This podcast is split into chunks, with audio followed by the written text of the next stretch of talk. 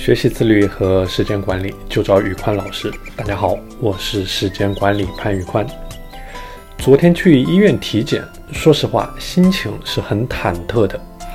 体检报告就像是我儿时的考卷，也像是在敲打着我的金条，没有办法说下次努力，也没有办法说重新再来。庆幸的是呢，常年的自律饮食与坚持锻炼也给我带来了回报。体检指标一切正常，我也有这样的幸运去管理更多的时间，去持续努力继续做我的事情。不鸡汤，纯粹是落地实用的干货。今天我跟大家分享一下，从2007年到2021年这十四年间，我是如何从一个懒癌、一个随心所欲、讲究及时行乐。不知道努力的拖延症患者，一步一步变成了今天这个高度自律的践行者。第一，自律的核心是不断的打破思维的边界。第二，你需要融入一个自律的氛围。第三，自律绝对不是说一天做完一百件事情。首先，在很多人的认识当中。每天早睡早起、读书学习、运动，不大吃大喝，就等于自律。当然，这样的行为呢，自然是远远的强过你每天躺在床上刷视频、玩游戏。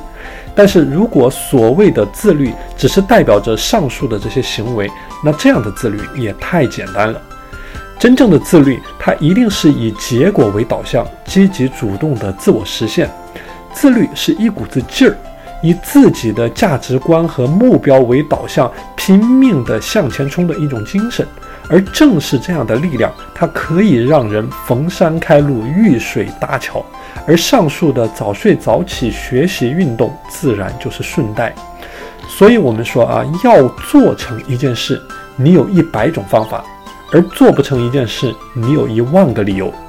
不断的去突破自己的思维边界，去思考你到底想要的是什么，站在一个更高的维度去思考、去做事、去拿成果，就好过在一个低维度上不断的重复打转。而突破思维边界的利器就是持续的学习。第二，比起每天无节制的熬夜刷剧，你需要融入到一个自律的氛围。这一点其实非常好理解，就好比我们在上学时有平行班、有重点班，师资力量其实差别不会那么大，但学习的氛围可能大不相同。同样，当你在持续自律的时候，也要尽可能的融入到这样一个圈子，去找到更多志同道合、同频共振的人，和什么样的人接触，你就会潜移默化的受到什么样的影响。第三。自律绝对不是说你一天去做一百件事情。我们每个人一生的时间精力都极为有限，即使你可以榨干每一分每一秒的价值，也难以做完每一件事情。三只青蛙的定律告诉我们，每天把所有的时间和精力。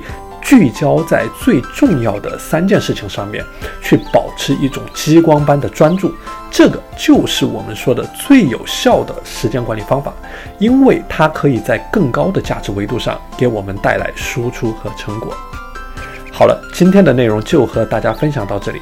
大家如果想加入到我的自律打卡社群，欢迎添加我的微信 p a n l e o n 一九八八，我是时间管理潘宇宽，我们下期节目再见。